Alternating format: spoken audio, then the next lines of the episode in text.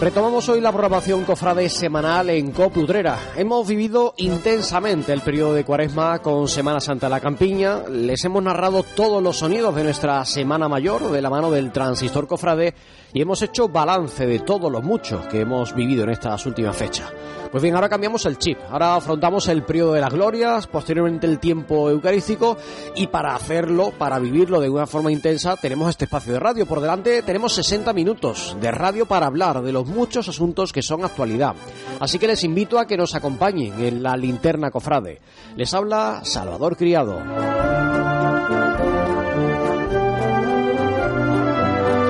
Y también les habla Cristóbal García Caro. Cristóbal, muy buenas tardes. Muy buenas tardes, querido Salvador Criado. Muy buenas tardes a todos los oyentes de este programa semanal que es La Linterna Cofrade. Y a los sones de una marcha, eh, pues, mm, aunque es dedicada a la Macarena, pues es totalmente de gloria, ¿eh? El aniversario macareno de José Velázquez Sánchez suena a eso, a gloria. Y es que estamos gloriosos por la resurrección, porque tenemos el Mayo Mariano, porque ya han presentado los carteles, porque ya han presentado a los pregoneros, porque ya parece ser que van a concederle la medalla de oro a María Auxiliadora, porque ya las mascarillas... Pero no, te adelantes tanto, ¿no? te adelantes tanto. Vamos a hablar de todo eso, si te parece. Vamos a hablar. es que estoy emocionadísimo. pues vamos a hablar de todo eso y de mucho pues más en este tiempo de noticias que abrimos a continuación.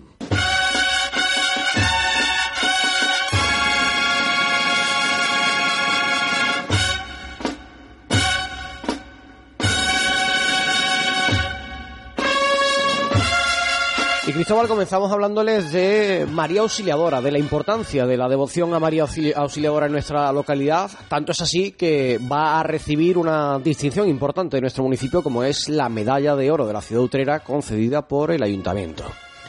Desde esta forma se va a materializar este proyecto que se viene gestando desde hace un año con motivo del 125 aniversario fundacional de la asociación que le rinde culto.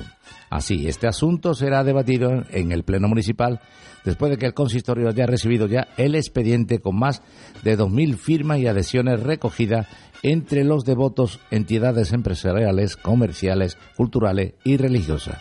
En palabras del alcalde José María Villalobo, este apoyo pone de manifiesto la importancia que esta devoción tiene en el municipio y lo que representa para la localidad. Además, el regidor local ha explicado que cuenta con el apoyo de todos los grupos municipales que conforman la corporación. Villalobos dice que esta, esta distinción es oportuna por dos razones fundamentalmente. Por un lado, solo hay dos imágenes coronadas en nuestra ciudad, como son la Virgen de Consolación y María Auxiliadora. Y por otro lado, es la primera imagen de María Auxiliadora en nuestro país, siendo enviada por el propio San Juan Bosco. Además, ha recordado la enorme obra social ligada de alguna manera a la familia salesiana.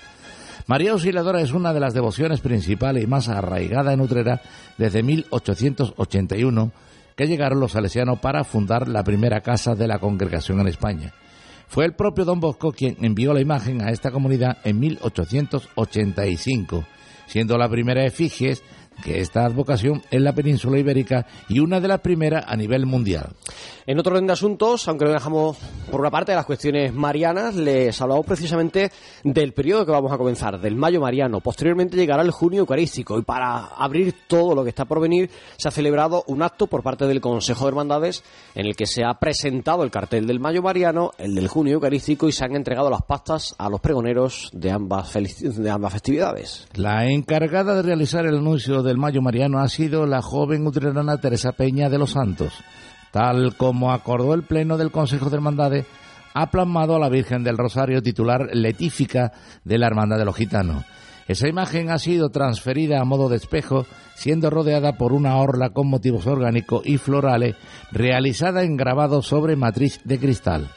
Como soporte del cuadro ha utilizado papel reciclado de manera artesanal. Por su parte, la obra que anunciará el periodo eucarístico Nutrera plasma una instantánea de José Antonio Fernández Bernabé se ve la custodia de Santiago el Mayor tomada en el interior de la parroquia. Se trata de una fotografía tomada en la procesión extraordinaria del pasado 24 de octubre, donde el Santísimo aparece como protagonista de una escena que recibe la luz que se adentra por la linterna del crucero. De igual modo, la convocatoria del Consejo de Hermandades, que se desarrolló en la iglesia de San Francisco, sirvió también para que Telmo Sánchez Reina recibiera las pastas del pregón de las glorias que pronunciará el 30 de abril a las 20.45 horas en la parroquia de Santa María de la Mesa. Esto decía tras recibirlas. ¿Qué voy a decir en el pregón? Pues en el pregón voy a decir mis sentimientos y mi amor a María, mi gran amor a María. Un amor que me enseñó mis padres entre estos muros y bajo el amparo de la Virgen de los Dolores. Un amor a María que después en el Colegio Salesiano fue madurando gracias a los sacerdotes salesianos que me formaron aún más todavía en la devoción a María. Y ya por último, en el Santuario de Consolación, por su parte, Manuel Peña Domínguez recibió las pastas de la exaltación eucarística de este 2022, que podrá escucharse el 4 de junio en la parroquia de Santiago el Mayor. Mi exaltación, por supuesto, no va, no va a ser ninguna clase teológica, porque ahí me perdería, por supuesto, ni tampoco va a ser una exaltación poética para, que, para arrancar aplausos ni nada. Va a ser más bien una exaltación intimista un poco de, de lo que mi vida significa lo que tenemos claro, que es la presencia real de, Dios entre nosotros en todos los días. Y cambiando de asunto, eh, aunque no dejamos de hablar de, cuestiones que tienen que ver con los templos, como fue la presentación de todo lo que les acabamos de contar y de la entrega de las pastas a los pregoneros, como digo, no salimos de los templos porque ya sabemos que en los interiores, desde hace unas fechas, los eh, interiores de los edificios, no es obligatorio llevar la mascarilla. ¿Qué ocurre dentro de las iglesias, por ejemplo, en el desarrollo de las Eucaristías? El arzobispado ha querido pronunciarse, pronunciarse al respecto y Cristóbal, ¿qué es lo que nos han contado sobre este tema? Pide que se siga teniendo presente la necesidad de cuidar y proteger a los más vulnerables ante la enfermedad, poniendo en práctica las medidas de protección y desinfección que se consideren convenientes en función de las características concretas de cada lugar. Tras la publicación del Real Decreto aprobado por el Gobierno, la institución religiosa ha hecho público un comunicado por parte de su Secretaría General para pedir prudencia a partir de ahora. Así, explican que la nueva norma no obliga a su uso generalizado en interiores. Sin embargo, recuerdan que el propio documento recomienda un uso responsable de la mascarilla en los espacios cerrados de uso público. Según el arzobispado, entre dichos espacios pueden entenderse los templos y demás locales de pastoral. Algo similar dice el Real Decreto sobre los eventos multitudinarios, especialmente cuando se tenga contacto prolongado con personas a distancia menor de 1,5 metros. Cope Utrera la calidad y los productos de siempre en Supermercados Pepito y ahora también se lo llevamos a casa. Compre a través de la app Go Delivery o por WhatsApp en el teléfono 678 31 62 61. Envío gratis por pedidos superiores a 80 euros. Le llevamos su compra de Supermercados Pepito en menos de dos horas con el mejor servicio de reparto Go Delivery. Estamos en calle Corredera 52. Disfrute de la mejor calidad y sabores de siempre en Supermercados Pepito. Ahora desde casa. Desde 1936, en la placita de la Constitución se encuentra Cordero, confitería de gran tradición, pastelería artesanal con mostachones, lenguas y pastelería de gran variedad, su lingote de crema, merengue, danesas de chocolate y de yema tostada, sus mostachones relleno y mostachonazo. Mmm, ¿cómo están? Visita su Facebook, Confitería Cordero, su labor, endulzar nuestras vidas. Déjate llevar y disfruta de los mejores sabores en Casa Valentín. Especialidad en cordero lechal, mariscos de nuestras costas, deliciosos arroces y una amplia variedad en tapas. En Casa Valentín hemos adaptado nuestra cocina para todo tipo de alérgenos. Deguste nuestro menú de lunes a viernes. Presupuesto para todo tipo de celebraciones. Casa Valentín, en la avenida San Juan Bosco número 48. Teléfonos 954 860431 y 622 8083 387. Cope Utrera.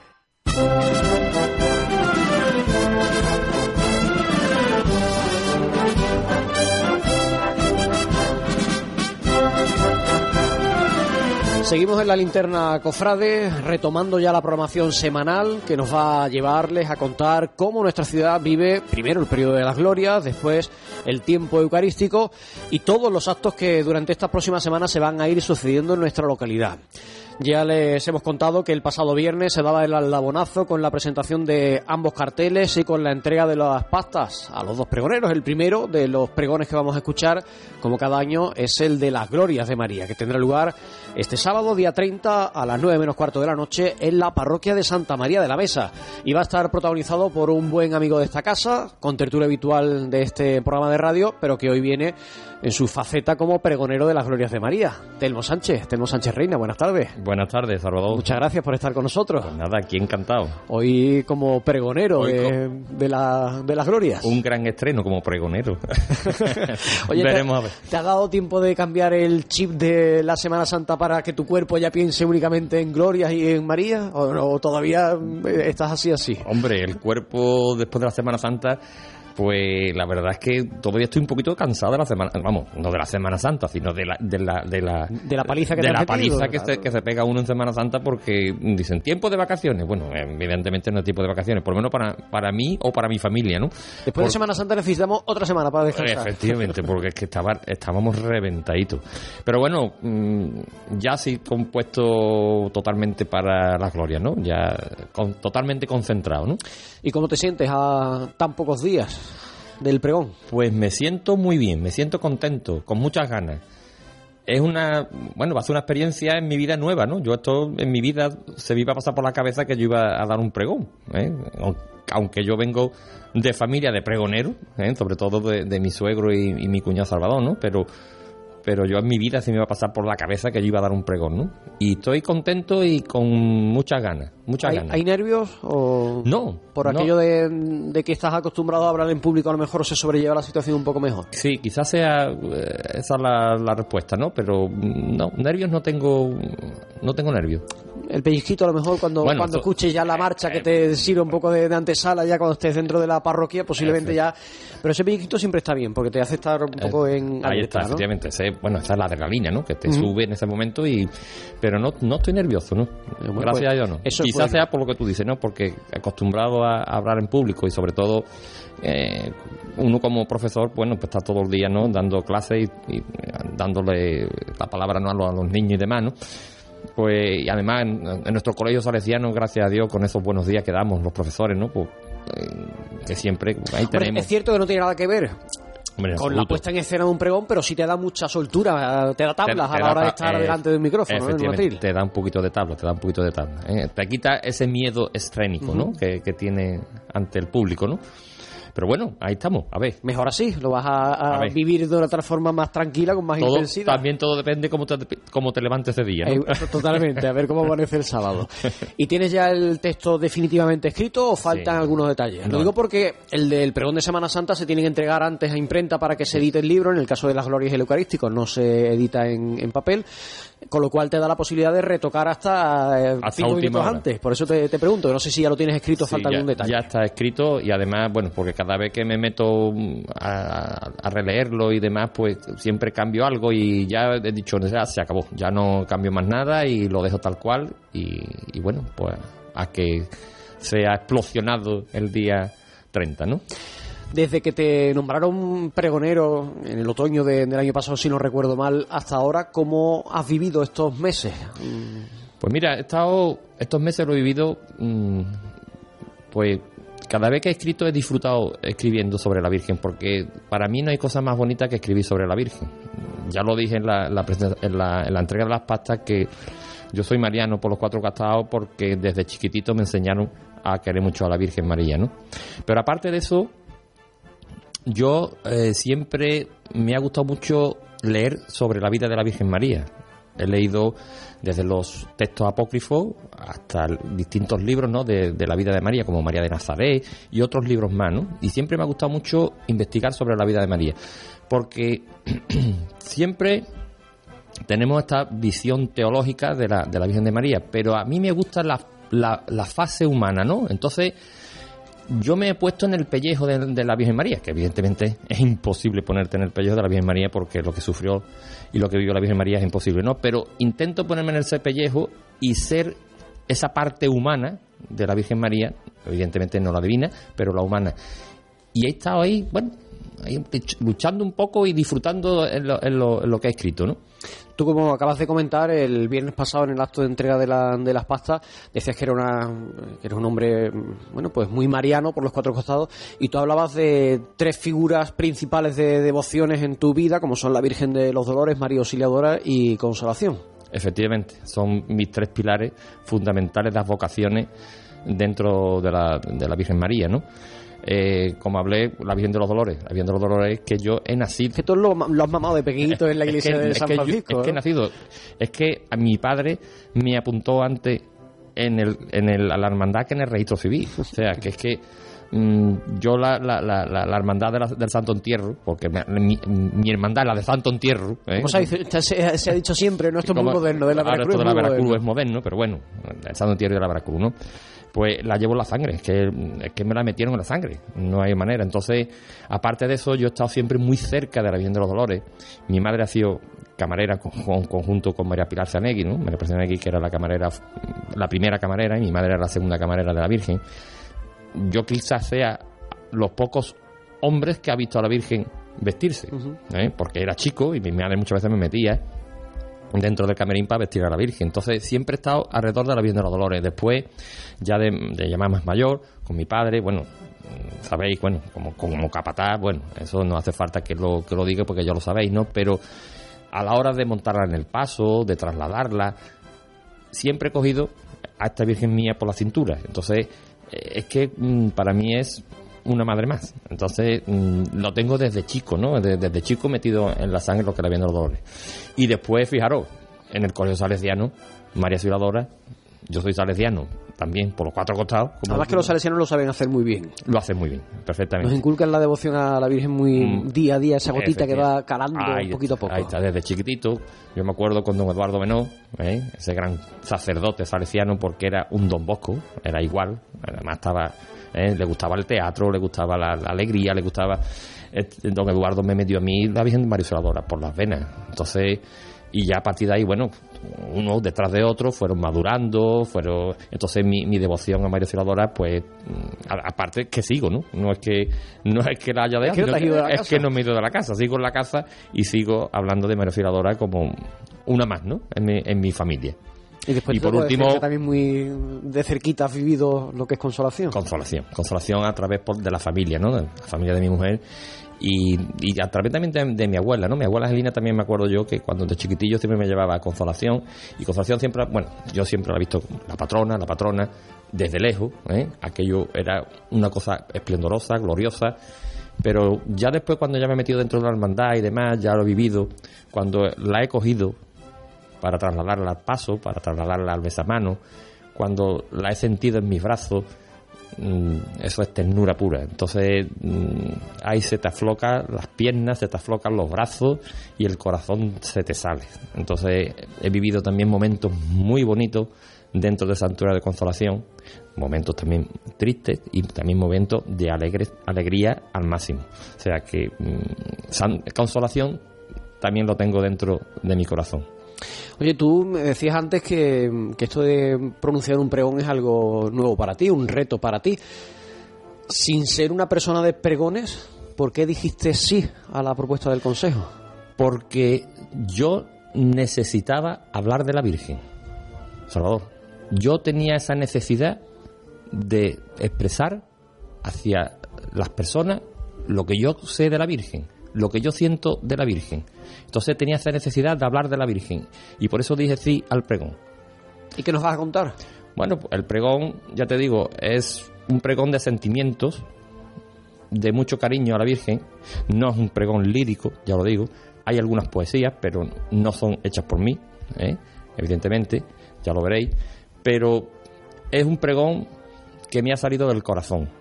Y, y cuando algo salga del corazón, siempre suele ser bueno. ¿eh? Entonces, mm, espero yo, como dije en las pastas, espero que os guste, que os guste, pero más que os guste, que os llegue al corazón, ¿no? Que haga ese pellizco en el corazón para que aumente todavía aún más, si cabe, lo que sería la fe y la devoción a la Virgen María. Para eso está el pregón, para anunciarnos lo que viene y para Ahí recordarnos la importancia de la figura de, de María.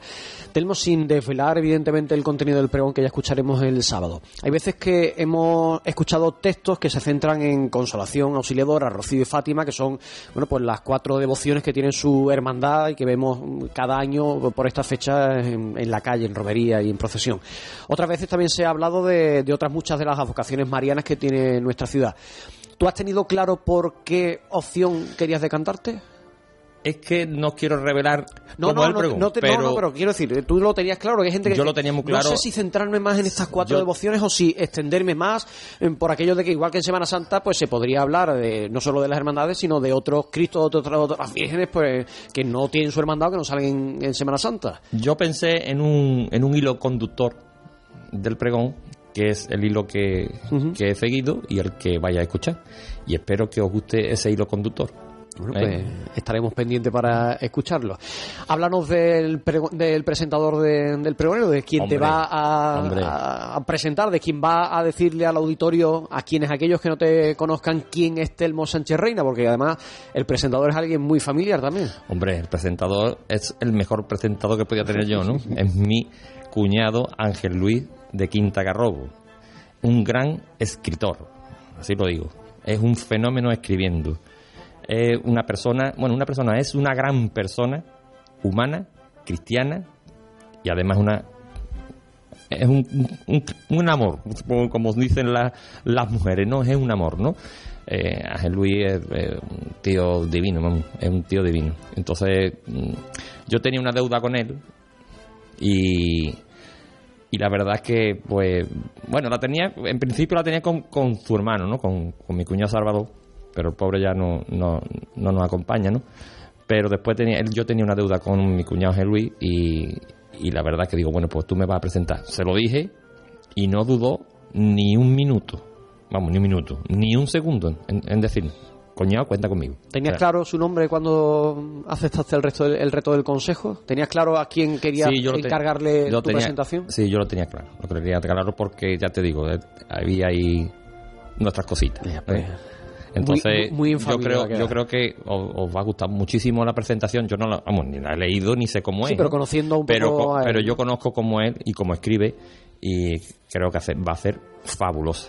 Fabulosa. Otro de los ingredientes eh, que tiene el acto es el, el ingrediente musical, el pilar de, de que, cada año bueno, pues son las marchas procesionales. En el caso del pregón de Semana Santa, Amargura es un clásico que siempre está y después se le da la opción al pregonero de que elija otro. En el caso de los pregoneros de, de las glorias tenéis la posibilidad de esc- escoger dos marchas, dos melodías. Tú, si no me equivoco, has elegido el rendido a tus plantas y el himno de la coronación canónica de la Virgen de Consolación. Hombre, creo que son Después de lo que hemos escuchado, no sé si es algo obvio. Efect- Efectivamente, no es que es obvio, ¿no? ¿Qué dos marchas voy a poner? ¿Eh? Mm, Marchas de gloria, para mí las más bonitas son Rendido a tus plantas, ¿eh? que, dedicada a la Virgen María Auxiliadora, a la Virgen María de Don Bosco, y, después pues la- lo que es el himno de la coronación, ¿no? De la Virgen de Consolación, ¿no? Que dos marchas más bonitas y más gloriosas, ¿no? Para, para la Virgen, ¿no? Que, hombre, si fuera en Semana Santa, pues elegiría otras marchas, ¿no? Pero para este momento son las dos marchas claves totales. Pues tengo muchas ganas de que llegue el sábado para escucharte, Telmo, para que nos anuncies todo lo que está por venir. Yo me considero además una persona muy mariana, así que estaré con los oídos bien abiertos para que eso que nos cuentes, como tú decías antes, nos llegue y nos dé el pellizquito en el corazón y nos prepare para lo mucho y muy intenso que vamos a poder vivir gracias a Dios de nuevo este año. Yo te deseo, y lo sabes que te lo deseo de corazón, lo mejor para este sábado, que disfrutes. Si tú disfrutas, seguro que nos haces disfrutar a nosotros y que, como digo, ese mensaje que nos vas a, a contar, pues que cale en nosotros y que nos sirva para prepararnos para lo que se nos viene. Mucha suerte, Telmo. Pues muchas gracias, Salvador. Y espero de verdad que os guste. Yo creo que sí, que os va a gustar mucho. ¿eh? Os va a gustar mucho. Pues Telmo Sánchez, pregonero de la Gloria. Gracias por haber estado hoy como pregonero en esta tu casa y ya tendremos tiempo de, de comentar todo lo que vivamos el sábado. Muy bien. Sábado a las nueve menos cuarto de la noche en Santa María, para tenerlo claro. Muy bien. Salvador, muchas gracias y todo y muchas gracias también a todos los oyentes. ¿eh? Cope Utrera. ¿Necesitas un coche con las máximas garantías y kilómetros certificados? Ahora en Autos Jorge Castro lo podrás adquirir financiándolo a tu medida o pagándolo al contado respetando el mismo precio. Visita nuestros concesionarios en Utrera, en la calle Comercio número 20 y en Jerez de la Frontera, en la avenida Derrota número 3. Teléfono 643 013 768. Ven a Automóviles Jorge Castro. Tenemos el coche que buscas al mejor precio. Mano de santo limpiar la ropa, mano de santo limpiar salón, mano de santo y en la cocina, en el coche, en el watercloak, mano de santo para el hotel, mano de santo para el taller, mano de santo te cuida, mano de santo te alegra la vida, mano de santo, mano de santo, ponte a bailar y no limpies tanto, mano de santo, mano de santo, ponte a bailar y no limpies tanto. Pídelo en tu punto de venta habitual, es la nueva forma de limpiar. Soy Nuria, profesora del Centro Universitario San Isidoro en Sevilla y doy clases en el doble grado en comunicación con comunicación digital. Y para mí lo más importante, la cercanía con mis alumnos. También doble grado en Derecho y ADE, Fisioterapia, Deporte, más de 30 años formando profesionales de éxito. Calidad acreditada, garantía de éxito. Campus CEADE es ahora Centro Universitario San Isidoro, adscrito a la Universidad Pablo de Olavide de Sevilla. Cope Utrera.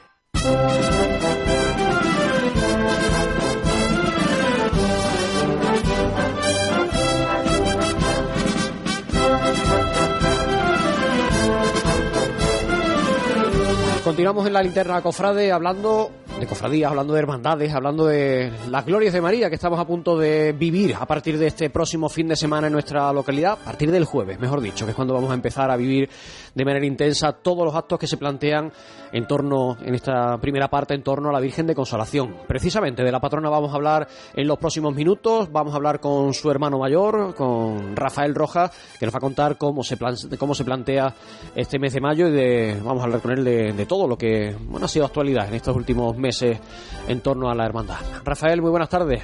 Buenas tardes, Salvador. Gracias por estar una vez más en esta casa. Gracias a vosotros por invitarme. También está con nosotros Juan Gutiérrez. Muy buenas tardes, Juan. Buenas tardes. Y, y te ha- lo ha secuestrado. El hermano mayor ha dicho que, que Telmo Sánchez tenía que quedarse y aquí sigue. Telmo, buenas tardes. Buenas tardes de nuevo, aquí se ha quitado la chaqueta de pregonero y se ha puesto a dar con tertulio. Ha llegado don Rafael Roa, mi hermano mayor, y me dice, de aquí no te vas. Y Bueno, bueno, Y tú te debes a tu hermano mayor. El que, el manda, manda. Eh, por supuesto. Encantado de que estés también con nosotros este, este ratito. Gracias, gracias a ustedes. Eh, Rafael, acabamos de terminar la Semana Santa, nos centramos, como decíamos, en el periodo mariano, va a volver a, eh, a abrirse con la presencia de la Virgen de Consolación, está ya todo listo en el seno de la hermandad para que ya a partir del jueves y sobre todo el domingo vivamos en torno a la Virgen de Consolación momentos especiales, ¿todo listo? Pues en ello estamos, en los preparativos, en los previos, ¿no? El trido, lógicamente, sí, está todo pre- preparado y lo que se está preparando es la- las andas para la salida de, la Virgen el día 1 de mayo. Enseguida hablaremos de, todos los actos, de todo lo que está por venir, de las andas, porque habrá quien escuche andas y diga, ¿cómo que anda el 1 de mayo? Enseguida se lo recordaremos para aquellos que, que anden un poco despistados. Pero, eh, Rafael, quiero comenzar eh, hablando del cambio de las reglas, porque esa modificación de las reglas, de esa modificación deriva parte de los cambios que vamos a vivir este año y en años eh, sucesivos. Para aquellas personas que no se hayan enterado todavía, a pesar de que lo, lo hemos contado en alguna ocasión, ¿cómo quedan finalmente los cultos? La Virgen baja cada cuatro años, pero sigue saliendo el 1 de mayo. Vamos a recordar un poquito Bien, cómo va a quedar lo que se dibujado tenía esta previsto en la, la nueva regla, las nuevas reglas realmente lo que se hace es aprobarse para poderse inscribir en el registro de entidades religiosas. Es el motivo principal. Es el motivo y principal y prioritario. Con ese argumento aprovechamos para Exactamente, el resto para de cosas. poder modificar algunas de las cuestiones que eh, se iban pidiendo en otras ocasiones, ¿no? Entonces, pues de ahí, pues el triduo no se iba a hacer en un principio, se preveía de que la regla no estuviese ese triduo, sino solo una Eucaristía de acción de gracia, y luego que la Virgen solo las hace cada cuatro años a Utrera. Luego en esa reunión de aprobación de las reglas, pues propusieron que el triduo volver a ser ese triduo, que se mantuviera siguiese- el triduo mantuviese- preparatorio. se mantuviese ese triduo y que la Virgen siguiera saliendo el día 1. Pues entonces la regla, pues así, el pleno que estaba en aquel momento convocado, lo aprobó y se sigue haciendo el triduo preparatorio y luego el día 1 se aprobó que la Virgen saliese alrededor del santuario y según cómo esté recogido en el reglamento interno para que cada junta pueda, digamos, decidir lo que mejor crea. Este año va a salir en Andas y sin música, y ahora después lo contaremos. No, con música. Ah, con música al final. Con música. Ah, bueno, pues es un cambio que no tenía yo. Un cambio que no tenía previsto. No tenía tú. yo, en principio estaba previsto sin música hasta donde sé, por eso te lo decía. Otro año puede salir en paso o de otra manera. Efectivamente. Es un poco lo que, lo que queda abierto para que el 1 Para de mayo se, lo pueda se organice y el trido, el, el- la bajada de la Virgen Utrera se mantiene cada cuatro años. cuatro años. No se establece en qué sitio se va a desarrollar ese trido. eh, Puede ser eh, lo Sí, lógico puede, por, por, por ese pertenencia. preparatorio puede ser en cualquiera de las parroquias, puede ser en cualquier sitio en función de, las la- necesidades de cada, cada cuatro años de la situación que, que estemos viviendo. Ahora hablaremos de los actos, pero quiero escuchar a Juan y a Telmo una primera reflexión sobre cómo quedan las reglas definitivamente con este nuevo enfoque que se le da mm, sobre todo a la bajada de la Virgen cada cuatro años y al 1 de mayo. Se prescinde de la procesión tradicional con un nuevo formato, en esta ocasión, eh, este año con una janda de lo que hablaremos ahora después. Bien, pues habrá que verla, ¿no? Ver cómo funciona. Eh, la verdad es que mm, el formato que teníamos antiguamente hasta hace tres años, pues vemos que, que no funciona, no termina de funcionar porque no tiene sentido ir a un parque a la nada. Si dijéramos, siempre hemos dicho, vamos a ver, celebrar una Eucaristía o algún acto de del que el pueblo le hace una ofrenda o por ser una esplanada, pues se, entendería, ¿no? Claro, pero es que era curioso, Juan, porque es que las reglas antiguas, las que hasta actualmente van a terminar de, de regir, estaba por escrito el recorrido que tenía que hacer la procesión. Y el recorrido decía que tenía que pasar por delante del monumento de los Álvarez Quintero. Es que los que es una cosa muy llamativa. Que los recorridos vayan en regla, siempre hemos defendido aquí que nos parece absurdo porque imaginaros que el parque desaparece. Entonces, eh, o se amplía o se cambia de ubicación. Entonces, El Álvarez hay que- hay Quintero, que el monumento. Hay que ir a donde esté el monumento del Álvarez Quintero. Es que, es que entonces, claro, no se puede regular todo. Me parece bien que se deje cierta apertura porque, hombre, jurídicamente, ¿no? Cuando se hace regla es para cumplirla. Entonces, no dar lugar a la interpretación en este caso.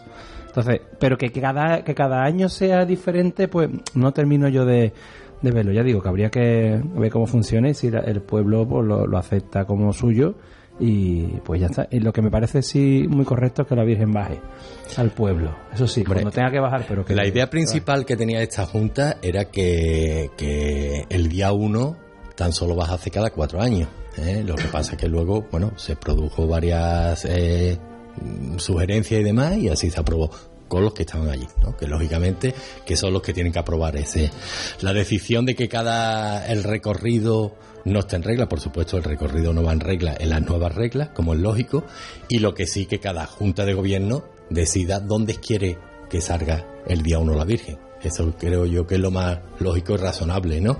Porque si no ya tendríamos que ponerlo en regla. Cosa que eh, se ha dejado abierto de todas no, formas. no es lógico todo- que esté un recorrido en regla. Claro, cada hermandad en Semana claro. Santa elige cada año por el que un quiere pasar. Pues, diferente. lo mismo con consolación. Siempre y cuando a lo mejor pues lo apruebe el cabildo general, ¿no? De los hermanos. Y por otro lado, todo esto siempre y cuando estas reglas estén aprobadas por el arzobispado, ¿no? Que bueno, que se han entregado y de aquí a que vengan aprobadas, pues no sabemos a las modificaciones échate que a dormir, a Bueno. dormir ya si eso llegara. Lo que sería interesante, no sé si lo han planteado, eh, ver si cada año un recorrido diferente para que llegue a zonas diferentes del, Sí, sí, para eso es, si ese es el tema. De que, que llegue a zonas diferentes cada año, eso... mm, Claro sí. que antiguamente aquello era campo. Claro, ahora claro, hay mucha ahora no. que Este vive año, allí. por ejemplo, va por la parte donde están las viviendas, ¿no? Que es realmente Eso es lo que yo iba, iba a comentar, que las reglas antiguas se hicieron en aquellos momentos, ¿eh? que la hizo Don Miguel, con, además hizo mi suegro Salvador, entonces era el hermano mayor, hay que trasladarse a ese tiempo. y claro. entonces las reglas están hechas, totalmente están, hoy en día están totalmente desfasadas, por supuesto. Entonces, a mí me parece muy bien lo que se, lo que se ha hecho, ¿no? Que, que primero es ade- a- a- adecuarla a lo que son las normas diocesanas, que es lo principal, y después lo que ha dicho Rafa, que la necesidad, ¿no? Que hacía, que hacía falta para, para el, el- el- Es que precisamente el dato, para el registro Para de el registro, entidades no me salía- no me salía la palabra, el precisamente, de- y perdona que te interrumpa, Termo, precisamente para entregar la documentación al ayuntamiento para solicitar corte de tráfico, la poda de árboles que puedan estorbar y tal, para comunicar el recorrido y demás, hace falta el certificado digital. Y es que no te puedes entregar la documentación en Efectivamente. el registro del ayuntamiento. Efectivamente, entonces O sea, era, era claro- una necesidad imperiosa. Y después, con respecto a lo que es la salida de la Virgen el 1 de mayo, a mí me parece muy bien que mm, saliendo la Virgen, después que cada, cada Junta de Gobierno pues decida la forma. Yo, yo me parece muy bien, porque cada Junta de Gobierno tiene su forma, su parecer. ¿Eh? Y bueno, mientras salga la Virgen, Sí, porque tú eres muy, siempre lo has sido en estos micrófonos defensor de que se mantuviera la salida Sí, del a 1 mí de siempre mayo. me ha gustado. Más Rafa De Juan lo no me acuerdo- no me acuerdo siempre me ha si- gustado el, el paso y, y- y sigo defendiendo que el paso, ¿no? Juan no recuerdo si, que- es, si es defensor o no del 1 de mayo. De que la Virgen salga, quiero decir. Yo 1 soy de mayo partidario de que la Virgen salga siempre. De hecho, soy, soy más bruto aún, o más exagerado. Yo, yo vendría al pueblo todos los años, pero porque me gusta ver a mi Virgen, a mi patrona, en el centro de la ciudad.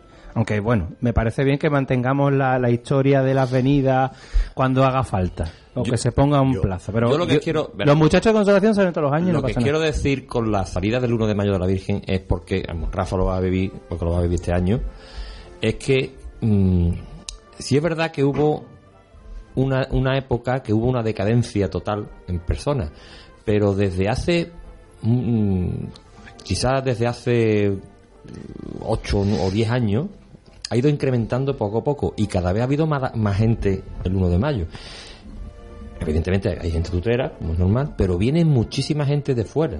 Que viene más gente de fuera que la de Utrera. Viene Eso- está claro. muchísima gente Responde de más fuera la gente y de fuera que la de Utrera. Y entonces, el, el 1 de mayo, mm, fuera de, de nuestra localidad, están esperando ese 1 de mayo para, saque- Pero para que la Virgen salga. Y voy a, voy a a- ampliar esa reflexión que tú haces. ¿No dice mucho de la gente de Utrera o de los devotos de Utrera o de Utrera que haya que mantener una procesión para que la gente de fuera venga a la procesión? Es la pregunta que yo me planteo. No sé si me, mm, eh, si sabe, si me- Yo- no yo sé no- Si, si me explico por dónde voy. yo no creo que se mantenga para la gente de Yo fuera. no sé- no, no, no, Todos, no, los, cuatro que estamos aquí, ¿eh? los cuatro que estamos aquí sabemos y lo habéis dicho vosotros que viene más gente de fuera que de Utrera. Porque la fecha es muy provincia, un día festivo y consolación es consolación y evidentemente igual que nosotros vamos a otros pueblos a ver patronos o vírgenes cuando salen en días en los que son favorables, evidentemente el 8 de septiembre no- si no- sale la Virgen no va a venir el mismo número de personas porque coincide con otras celebraciones. Pero- el 1 de mayo es un día festivo en el que, bueno, pues no hay otra cosa, eh, permitidme la expresión, no hay otra cosa en el calendario y, bueno, pues invita a venir a, la Virgen de- a ver a la Virgen de Consolación. Pero, Salvador, el problema- Pero que la Virgen de Consolación de Utrera salga el 1 de mayo, ¿se tiene que hacer o no hacer para que venga la gente de No, fuera? no, no, no, no, no. Mira, la gente de fuera vienen cada vez que quieren y vienen los domingos y vienen los sábados y vienen entre semanas. ¿eh? El vamos, la, la cuestión de, de la salida de la Virgen es porque se lleva realizando ya durante 58 años, que es lo que estamos este año, ¿no? Son 58 años. 58 años ya es una tradición. Entonces, el, el- la, la gente espera el 1 de mayo esa Virgen en la calle. Tanto la gente de Utrera como la gente de afuera. Porque ya son 58 años haciéndolo. Que no es una cosa que se ha hecho hace tres años. Que hace tres años, bueno, pues tú lo quitas porque, bueno, esto no tiene. Pero durante 58 años haciendo lo mismo, pues esto recae. Yo, es que no, yo a mí como el 1 de mayo no me gusta, porque yo para mi patrona quiero lo mejor y yo creo que el 1 de mayo no es lo mejor. Porque el 1 de mayo desmerece mucho la categoría de la devoción de nuestra patrona. pero- Esa es mi opinión y yo no, No, tengo es por la mejor la- el tipo de procesión. Efectivamente. El formato si- si- O sea, si que salga el día 1 de mayo es como si quiere si salir el dijese- 20. Vamos, la- a las cosas yo soy partidario de que, de que darle sentido. El 1 de mayo no tiene sentido que la Virgen salga todos los años porque lo que Pero, tenemos ahora es una coronación. mira, yo no, no- no tengo por qué estar opinando, pero, Pero claro, el 1 de mayo no es hay, una cosa no que- hay cosa más bonita que abrir el mes de mayo que el mes mariano con la Virgen de Consolación, la que es Virgen de la Consolación patrona. la ¿eh? puedes poner en veneración el 1 de mayo, en besamano, cuando se pueda. Pero yo creo que mm, abrir las fiestas del mes de mayo con la Virgen de Consolación Pero vamos a es lo más grande. Sí, pero el 1 de mayo. En Utrera se abre la fiesta de- del mes de María con la Virgen de Consolación porque dio la casualidad que en el 64 se coronaron el 1 de mayo. Se podía haber Porque coronado don el 15 Miguel fue muy junio. listo. Bueno, porque día porque don Miguel fue se muy puso listo. esa fecha. que, que sí, que, y, que yo, y que yo me encanta. Pero sí, sí es verdad que, que no tiene eh, no tenía eh, fecha de salida. La, la romería se extinguió y se acabó. Y la Virgen venía al pueblo cuando te Pero que hay otras vírgenes, hay otras vírgenes La y no era, era en septiembre. Pero y que la hay- romería fue, no quiero decir, la romería se acabó. Eso no existió nada más, nunca más. La- desde el fin de la romería hasta el 64, la Virgen bajaría al pueblo cuando hiciera falta o no los, yo desconozco ese dato. Mm, cre- creo que no, que ni bajaba al pueblo. La Virgen salía de forma muy extraordinaria. Por alrededor del extraordinario, Siempre extraordinario por las misiones. del santuario. La misión fue en el misiones, 64 en el también, fue el 64 mismo también, y ya no- yo no tengo conocimiento de otra salida de la Virgen antes. Entonces, se puso esa fecha como se podía haber puesto otra y, a ver, que no pasa nada. Eh, La Virgen sale cuando tenga que salir. Mm, Puede salir en su día o no. Sí, pero claro, eso, eso son opiniones para eso y opiniones para todo. Claro. Ahí, como dice Salvador, la opinión suya es que no saliese el 1 de mayo, hay, hay muchísima Pero no gente. porque. De hecho, No por el. No, porque no, no, no, porque no, no, no el 1 de mayo, porque no- sino que la Virgen no saliese. Porque no me gusta el 1 de mayo porque... mm, porque- Por el motivo. eh, pues, efectivamente, Por la porque coronación. conmemorar todos los años la coronación, bueno, pues tú le haces una misa de aniversario, como se hace Ya en está. otras hermandades, y me parece bien, la pones en besamano, pero si la Virgen de Consolación protagonizara una salida que mm, fuera apoteósica o que todo el mundo estuviera esperando con ansias esa procesión, pues aquí me callo yo, pero eso por desgracia Es- no eso sí pasa cada vez que baja el pueblo. O sea, es que quiero que veamos Pero, que el problema ojo, no es el día, Pero, sino Juan, el formato. Si echamos la memoria atrás, si echamos la memoria atrás en el 14, en el 14 no tuvo el Claro. mismo éxito de público No tuvo el mismo. en El triduo. 7. No, el no. triduo. No, habló de la Virgen No, por la no, calle. La procesión de vuelta. Sí, pero la procesión de vuelta. La procesión. Porque, ver, porque el- estaba el- adornada con lo que estaba adornada. En el 14 iba la Virgen arropada. Hombre, de- siempre, de- y la Virgen va a ir arropada. evidentemente, la. Virgen- afortunadamente y la Virgen no va sola. in- vamos, impresionante la gente que había y vamos, recordar, vamos, porque cuando íbamos con las andas por, por iba cualquier por los calle, barrios, por las calles. por cualquier calle iba macizo de gente. Pero que en el 14 tuvo menos gente en la calle que el 7. Vamos, tanto así que me acuerdo yo que el último día, el último día del, del triduo, con las petaradas que se, que se dieron, se le perdió un escudito del mostachón. Se le perdió a la Virgen. No hubo manera de encontrarlo. ¿Eh? Me acuerdo yo que estábamos desmontando a la, a la Virgen para montarla en el paso y Piruja, Peña, se dio cuenta de que ah, se le ha caído el botellón. Y claro, recogiendo los pétalos, lo que fuera, Claro, lo que pues, fuese, se hubiese perdido. ¿sabes? Se perdió. O sea, aquello fue impresionante de gente que iba a acompañar. Por eso la, Virgen, tiene que salir con templete. La Virgen... No. Por eso tiene que salir con templete. No, Aunque templete no pese. Yo creo que yo eh, ahí tú no ves esa opinión. A mí el- con el templete en las andas no me gusta. Ahí lo, también Yo le doy yo razón te a he Rafa, corta- te he cortado- Porque la Virgen sin el templete se ve más cercana. Hombre, ¿eh? Se ve más cercana al público. Pasa, Te- te vamos, eso, cortado, eso, Rafael, eso también es gusto para todo, ¿no? Es igual como está ahora en su camarín, que está sin templete y se ve muchísimo mejor, Sí, eso sí. ¿eh? que, pues, que coge todo, digamos, todo el camarín por completo, rellena todo el camarín, que no pierde lo que era lo del templete. Pues yo creo que igual en el paso, que sí, que lógicamente respeto las opiniones de todo el mundo y cada uno tiene su gusto y demás, pero yo pienso que en el paso se va a ver mucho más cercana sin templete que con templete. Pero Estabas bueno, haciendo una que hay que oportunidad para sacar con templete, sin Totalmente, templete. Porque además ha hecho la regla de tal forma Claro, para, para que- que, se quede lo totalmente abierto. abierto, claro. Que eso es lo bueno que tiene la regla Lo- nueva. lo que está totalmente abierta para que cada junta de gobierno Decida lo que crea conveniente. Lo que, lo que crea conveniente. Está muy bien la regla. Y una cosa, bueno, que me supongo yo que tú lo comentarás ahora, que es lo de Rosario. La idea que tuvo el hermano mayor ha sido fabulosa, lo de Rosario. A mí me ha Sí, pero eso, eso tendrá también sus cosas buenas y sus cosas malas. Eso, Eso tendrá- lo cuente que es el hermano mayor. Pero yo estabas haciendo antes una reflexión que yo te he cortado, te pido perdón, eh, no Nada, sé si nada. querías terminar. Estaba hablando de lo del 1 de mayo, de sí, no, de cómo plantearlo y de... Bueno, seguramente el, el planteo del 1 de mayo. Yo lo único que me gustaría, como dice Termo, que el 1 de mayo eh, todo el pueblo se eche a la calle a ver la Virgen de Consolación, ¿no? Claro, este 1 de mayo es un poco complicado, complicado en el aspecto de festividades que hay, ¿no? Que son las ferias de Sevilla, que son las comuniones que hay, y mientras que haya comuniones, haya otras festividades, hay En la, puente, en la resaca de mi pregón. en la resaca de mi pregón. Pero bueno, por la, por la tarde estamos listos ya. Ya, ya eso sería por la tarde, hombre. Todavía en Canar Sur, en la misa de Canar Sur podemos estar dormidos, pero por la tarde. Oye, Por la tarde. por aterrizar un poco, porque estamos hablando mucho del 1 de mayo, de la salida de la Virgen, en andas, con banda y no sé qué, vamos a aterrizar, eh, Rafael. Venga. Vamos a hablar de 1 de mayo, a qué hora, Eh, cuéntanos un poquito cómo se va a desarrollar, formato, la Virgen cómo va a ir, quién la va a acompañar, el recorrido, si la gente lo puede llevar, si no, todos los detalles de, Bien, de esa pues salida para- que, porque como es algo distinto, para que Para un comenzar poco con todos los detalles, comenzamos con el jueves, día 28, Sí. que comienza el triduo eh, de la Virgen. ¿eh? Ese comienza a las 6 de la tarde. Sería el jueves, viernes y sábado. El, el jueves, que es el primer día, sería la administración comunitaria de la, Santa Unción a los enfermos y ancianos. El viernes, segundo día, la liturgia de la palabra y será la presentación ofrecimiento de los niños nacidos en este último año a la Santísima Virgen. Y el sábado, tercer día del triduo, es la renovación de las promesas y bendición de los matrimonios. Y el día 1 de mayo tenemos la misa la Eucaristía de Acción de Gracia con motivo del 58 aniversario de la coronación a las 10 de la mañana. Esta misa es retransmitida por Canal Sur Televisión.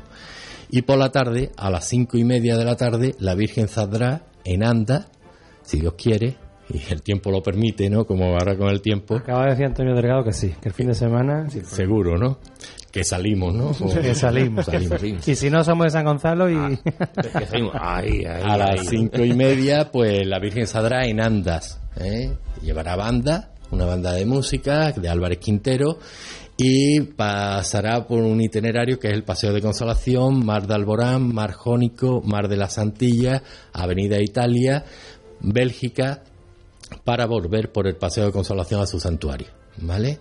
Se le ha pedido a todas las hermandades ¿eh? a que puedan portar la imagen, ¿eh? a los costaleros, juntas de gobierno, a todos los devotos, a todos los fieles y a todo el pueblo de Utrera, todo el que quiera, pues que puedan portar la imagen de la sanda de la Virgen. ¿Habrá cortejo, como otros años hemos visto con los estandartes de las hermandades, o una procesión popular con la Virgen en la calle? La- el cortejo va a ir compuesto por la cruz parroquial y los ciriales, va a ir un, un número de hermanos con cera, luego irá lo que es la bandera pontifical con sus dos varas, luego los, eh, los Palermo, que tiene la hermandad, y a continuación irá lo que es el, el ayuntamiento, el alcalde con la corporación municipal, los hermanos mayores, el, el consejo de hermandades, ¿vale? Y ya, bueno, los sacerdotes y demás, con los ciriales, los inciensos, tú sabes, lo que ya es. Sí, lógico. prescindimos, con este nuevo formato, prescindimos de los estandartes los de, estandartes. de ¿Por la qué no, por qué la no los estandartes? Para que las hermandades puedan portar a, a la Virgen y no tengan que tener también números de hermanos para que tengan que llevar varas, estandartes y demás.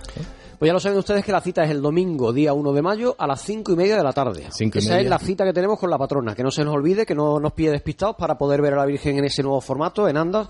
Y culminarán esos cultos el día 8 de mayo con la veneración a, a la El Virgen. 8 de mayo, efectivamente, estará expuesta en devoto. Eh, En veneración. Digamos, Ya no- ya veneración. no Vamos a decir las cosas bien. Va a Veneración. estar en besamano. Porque es un acto de besamano porque tú al rey no le puedes besar la mano. Claro. O sea, ella está en besamano. Ser Otra mano, cosa es que no se le que se le bese o no la mano. Yo creo que hemos La perdido los besamanos siempre. y creo que mm, nos va a costar mucho trabajo volver a reencontrarnos Pero con, vamos, con pero ese vamos, a, rito. vamos a hacer las cosas bien, aunque. Cosa que a las imágenes le viene estupendamente.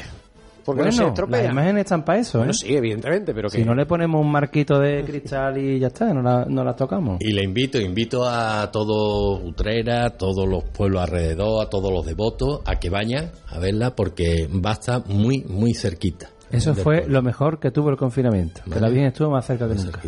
Donde Pues este falta. año va a estar más cerquita todavía. Donde hace falta. Aún si Dios quiere. Qué bien, eso, eso es muy bueno.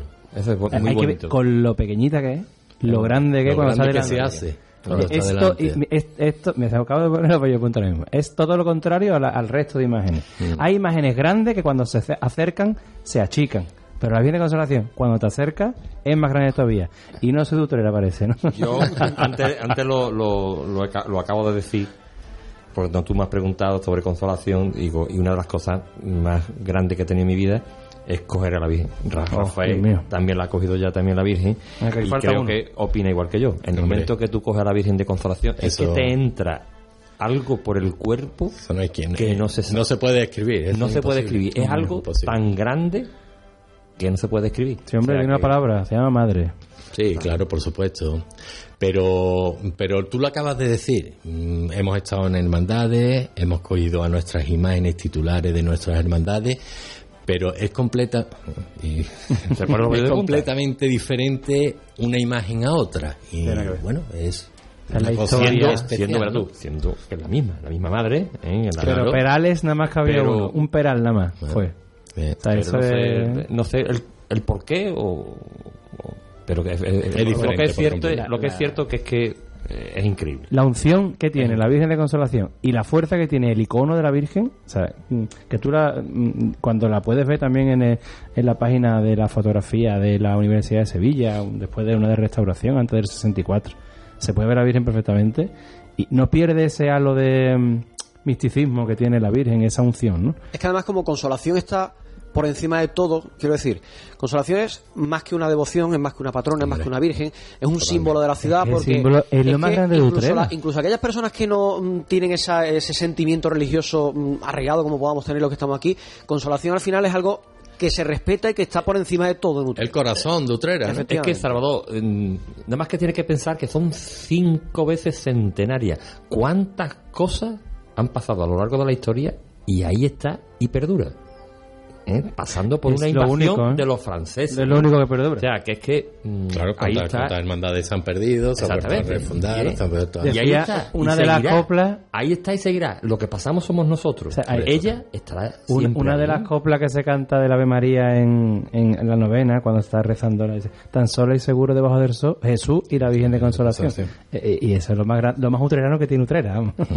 eso es así. Así es. Bueno, pues así quedan los cultos de mayo en torno a la Virgen de Consolación. Eh, Rafael, alguna persona que nos esté escuchando eh, pensará, oye, en principio no se dijo que se iba a pedir una dispensa con estas nuevas reglas para que la Virgen bajara este año sí o sí ya por primera vez a Utrera.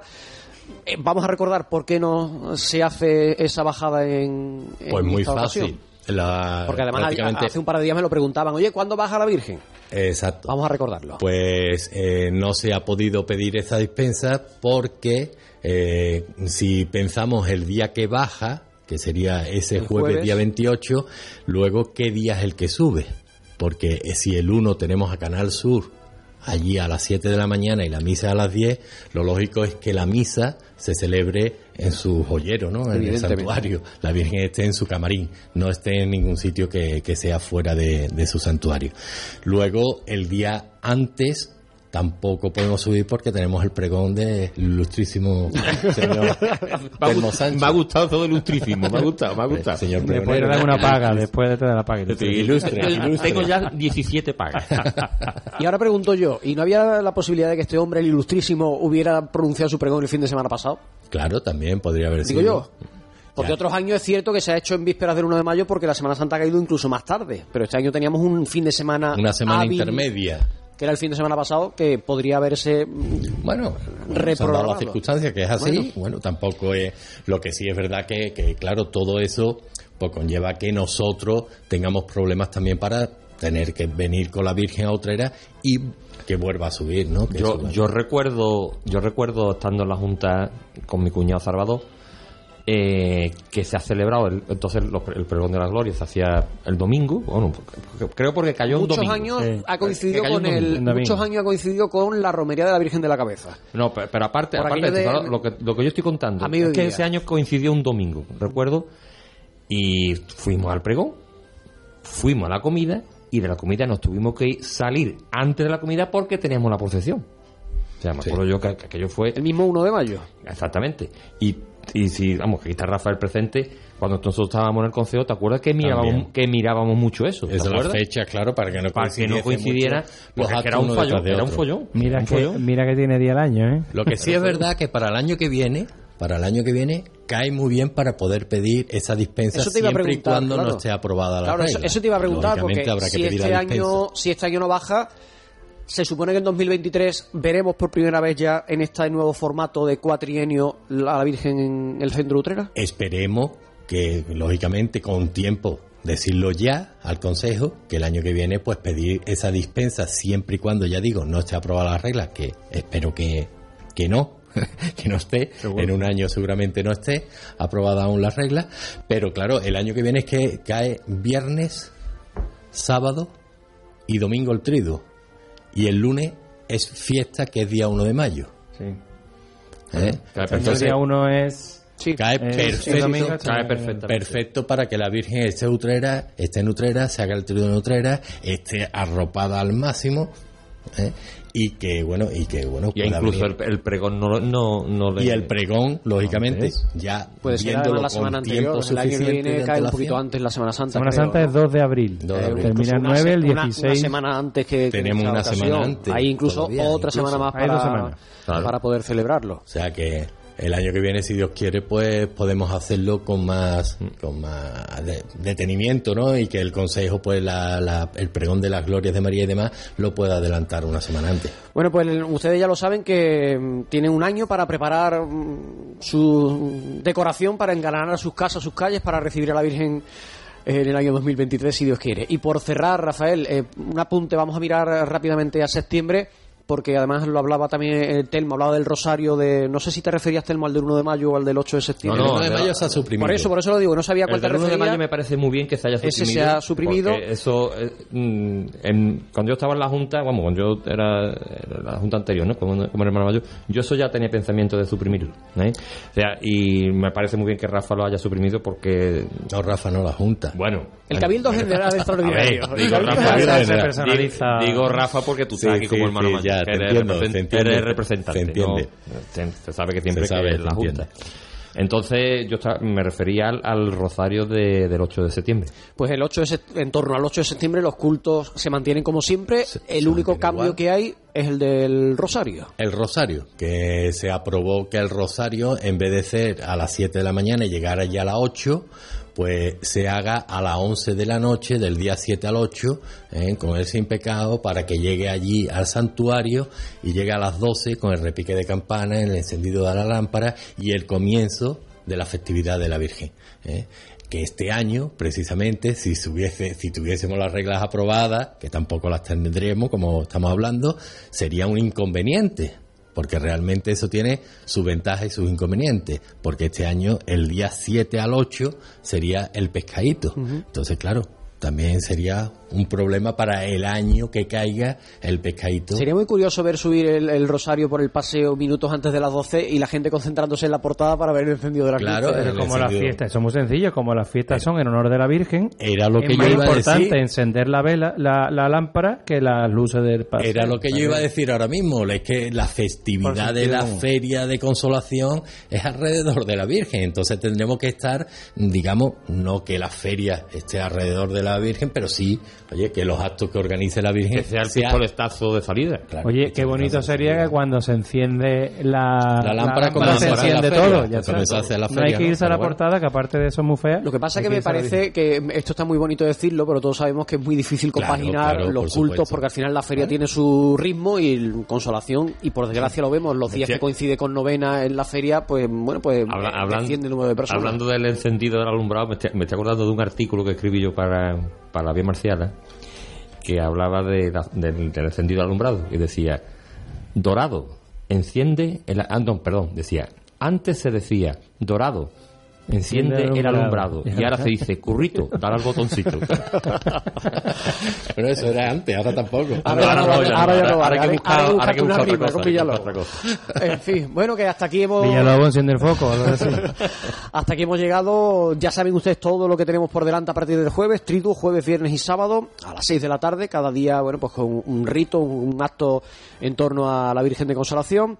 El domingo a las 10 de la mañana, en la misa, en honor a la Virgen de Consolación. Este año, pues también televisada por Canal Sur Televisión. Y a partir de las 5 y media de la tarde tenemos todos los utreranos y todos los forasteros una cita con nuestra patrona para acompañar y para aportar sobre los hombros a la del barquito en la mano por la barriada que está justo, lo digo porque como has dicho antes los nombres de las calles, que posiblemente no haya gente que se descoloque, si ustedes suben por el paseo, en la parte final del paseo, esas calles que hay hacia la derecha, pues por ahí bajará hasta la Avenida Italia, justo donde se encuentra la Plaza Europa, saldrá a la altura de la portada y subirá hacia arriba. Así que ya lo sabemos todos. Rafael Rojas, hermano mayor de la Hermandad de la Virgen de Consolación, muchas gracias por haber estado con nosotros este ratito. Esperemos que todo lo que tenéis por delante vaya muy bien, que el nuevo formato del 1 de mayo pues sea muy bien acogido por la gente y que arropen más a la Virgen de Consolación. Pues muchísimas gracias a vosotros por invitarme y bueno, invitar también a todos los vecinos a que engalanen y, adornen todas las casas, balcones y demás al paso de, de nuestra madre y patrona y que bueno, si este año no gustase el formato por cualquier motivo, ya en las reglas está puesto que cualquier junta que entre posteriormente pues tiene la eh, potestad para poder cambiar y pues, ponerlo como mejor, como mejor venga. Es que ahora estamos fraguando algo seminuevo y claro, tiene que buscar su encaje y tiene que Claro, tiene que encontrar con el acomodo de la pero gente. bueno, claro. al fin y al cabo, encaje no es, es, digamos, eh, este año, me refiero este año a que se asiente. Que es se que este asiente. año es un año propicio, creo yo, después de la pandemia, después de la primera vez que la Virgen va a salir a la calle y demás, que la Virgen esté cercana y que los utreranos y los devotos puedan portarla, que la puedan tener cerquita. No solo en el paso, que yo lo veo muy bien, que también me encanta, en su paso y demás, pero que bueno, que lo llevan sus costaleros y que no pueden y, portarla ni estar con ella más, más gente, ¿no? Pues con ganas de re- reencontrarnos con la Virgen el domingo. Gracias, Eh, Rafael. Gracias a ti. Y gracias también a Juan Gutiérrez y gracias también a Telmo Sánchez. Suerte de nuevo, te deseo para el sábado. Muy, muy, muchas gracias. Y a ustedes les recuerdo que volveremos a encontrarnos el martes que viene, será 2 de mayo, perdón, 3 de mayo, el lunes 2 será festivo, 3 de mayo analizaremos todo lo que sí este fin de semana en torno al pregón y en torno a la Virgen de Consolación y hablaremos de todo lo que se avecina, que no será ya poca cosa evidentemente en el mes en el que vamos a estrenar. Nos marchamos, como digo, hasta la semana que viene, hasta entonces un saludo, buenas tardes.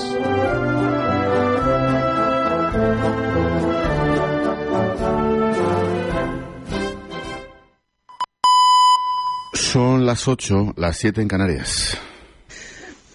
Hola, soy Paula Badosa, tenista profesional. Esta es una buena hora para escuchar la radio. ¿Qué digo? La mejor hora para escuchar la radio. Aquí en la linterna con Ángel Expósito. Con Expósito, la última hora en la linterna. Cope, estar informado. Qué grande. Paula Badosa, tenista profesional, no.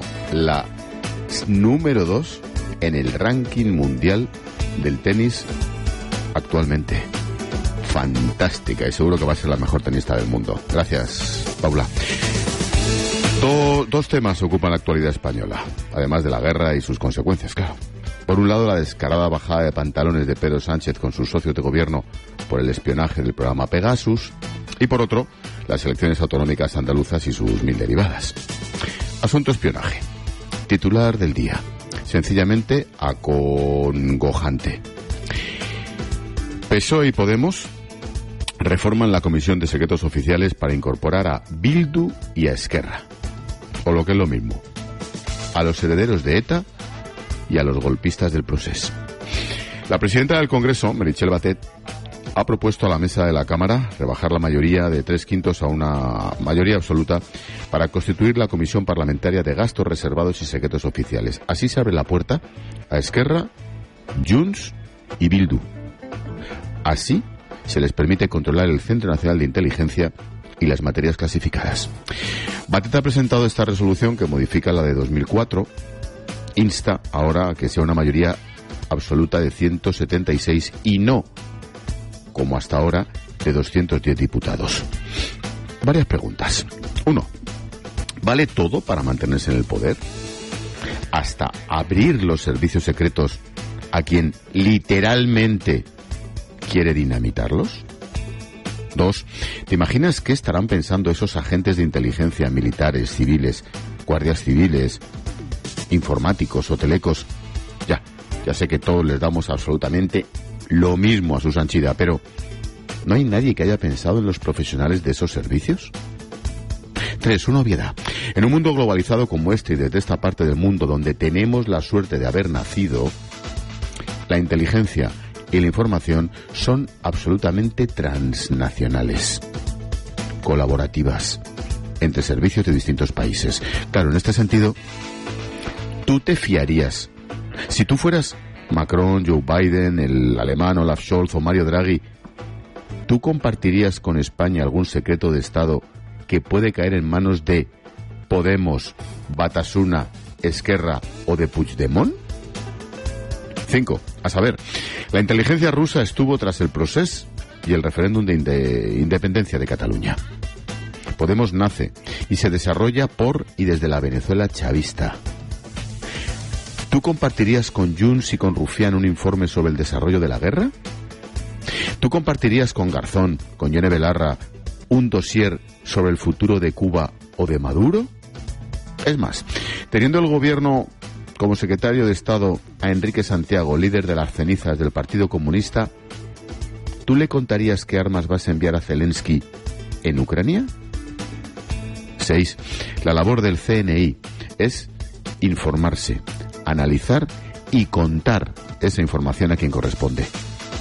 Todo ello para defendernos, ni más ni menos. 7. En cuanto al exterior, ¿de quién debemos defendernos como españoles y europeos? Evidentemente, de Rusia, de los movimientos bolivarianos, del terror islamista en sus mil y una franquicias. Bueno, eso en cuanto a riesgos elementales. Bueno, pues nosotros, tan chulos y engreídos, tenemos a los defensores de Putin y a los chavistas sentados en el Consejo de Ministros con un par. 8. En clave interior. ¿De quién debemos defendernos en clave interna como españoles? Está claro. De los herederos del terrorismo de ETA, por si acaso, y de los golpistas catalanes, porque ya dieron el golpe y porque insisten en que o tornaremos fe. Lo volveremos a hacer. 9. Si el CNI, la policía o la Guardia Civil no espiaran a toda esta banda, no estarían haciendo su trabajo. Y aún nos ponemos estupendos, ellos ofendiditos, y todavía les sentamos en la Comisión de Secretos Oficiales. Y 10. En concluyendo, no se puede ser más necio, o sí. Podemos, Bildu, Esquerra y Junts en la Comisión de Secretos es meter a la zorra en el gallinero, a la piraña en el bidé. Y todo por aguantar en la Moncloa y en el Falcon hasta final de 2023. Ah, y mi postdata. Elecciones en Andalucía. Juanma Moreno Bonilla ha estado aquí esta mañana con Herrera en COPE. Lo he dicho muchas veces a Isabel, eh, broma, y lo digo a Cataluña. Nosotros solo tenemos una aspiración, que es ser la primera comunidad autónoma de España, la primera economía de España. Queremos ser la Baviera de Alemania. Y yo no estoy diciendo ninguna gilipollez, que puede sonar. Porque tenemos capacidades, eso sí, tenemos que hacer grandes reformas, ¿no? Y necesitamos tiempo. Pero esta comunidad ya camina claramente, camina claramente a convertirse en una de, la- de las grandes potencias económicas de España. Qué bien se entiende a los políticos cuando se les entiende y se expresan bien, ¿a que sí? Bueno, esa es la clave, ¿eh? El desarrollo económico real, no la subvención perpetua o la compra de votos, y la aparición de una clase media que no son funcionarios de la Junta y que saben qué es pagar impuestos. Expósito. La linterna. Repasamos con Negane Fernández las noticias de este martes 26 de abril. ¿Qué tal, Nec? Buenas tardes. ¿Qué tal Ángel? Muy buenas tardes. España y Portugal cierran un acuerdo con Bruselas para limitar el precio del gas. Tendrá un precio medio de 50 euros megavatio hora. Ahora mismo lo pagamos a casi el doble. Este sistema se mantendrá durante un año y sus efectos, según la vicepresidenta Rivera, los empezaremos a notar en la factura del mes de mayo. Luis Medina ofrece la herencia de su abuela para hacer frente a la fianza de 900.000 euros. El empresario, bueno, empresario, acusado de estafar al Ayuntamiento de Madrid, dice que gastó la comisión de un millón de euros en asuntos de su vida cotidiana. Caramba, con la cotidianidad de algunos. Bueno, el alcalde Almeida ha respaldado a la funcionaria que negoció el contrato y ha vuelto a defender a su primo, que según él solo facilitó un correo electrónico a Medina. El Tribunal de Cuentas fiscalizará las cuentas de la Casa Real. La institución tendrá que publicar cuánto gasta y en qué lo hace. También los contratos que firme. Los regalos que reciban los reyes serán registrados y en algunos casos donados a organizaciones sin ánimo de lucro. El secretario general de la ONU se reúne con Putin en Moscú. Antes ha mantenido un encuentro con el ministro de Asuntos Exteriores ruso, al que ha pedido que termine con el sufrimiento de la población. En Moldavia, la presidenta del país ha convocado al Consejo Supremo de Seguridad tras registrarse varias explosiones en la región de Transnistria, una comarca en vertical, región de mayoría prorrusa del país. Una mujer fallecida y al menos 24 desaparecidos tras el naufragio de una patera en el Atlántico. Salvamento Marítimo ha podido rescatar a 61 personas con vida. Se encontraban a 240 kilómetros al sur de Gran Canaria. Este martes también han sido localizados una veintena de inmigrantes cerca de Motril, en Granada. Encuentran ADN de la chica violada en Igualada en la habitación del presunto autor de los abusos sexuales. El detenido, de 20 años, tiene antecedentes ya por delitos sexuales. Está en una prisión de Barcelona y se ha activado el protocolo para evitar que se suicide. La joven violada todo ocurrió el pasado Halloween, en noviembre. La encontraron desnuda e inconsciente en un descampado. Isabel Pantoja absuelta de un delito de insolvencia relacionado con su casa en Marbella. La artista se sentó en el banquillo por una supuesta deuda generada tras la reforma de su vivienda. Isabel Pantoja explicó que cuando se enteró de lo ocurrido ella estaba en prisión y que no pudo hacer nada. La fiscalía pedía tres años de cárcel. Aumentan los contagios entre los mayores de 60 años una semana después de la retirada de las mascarillas. Los por COVID, claro.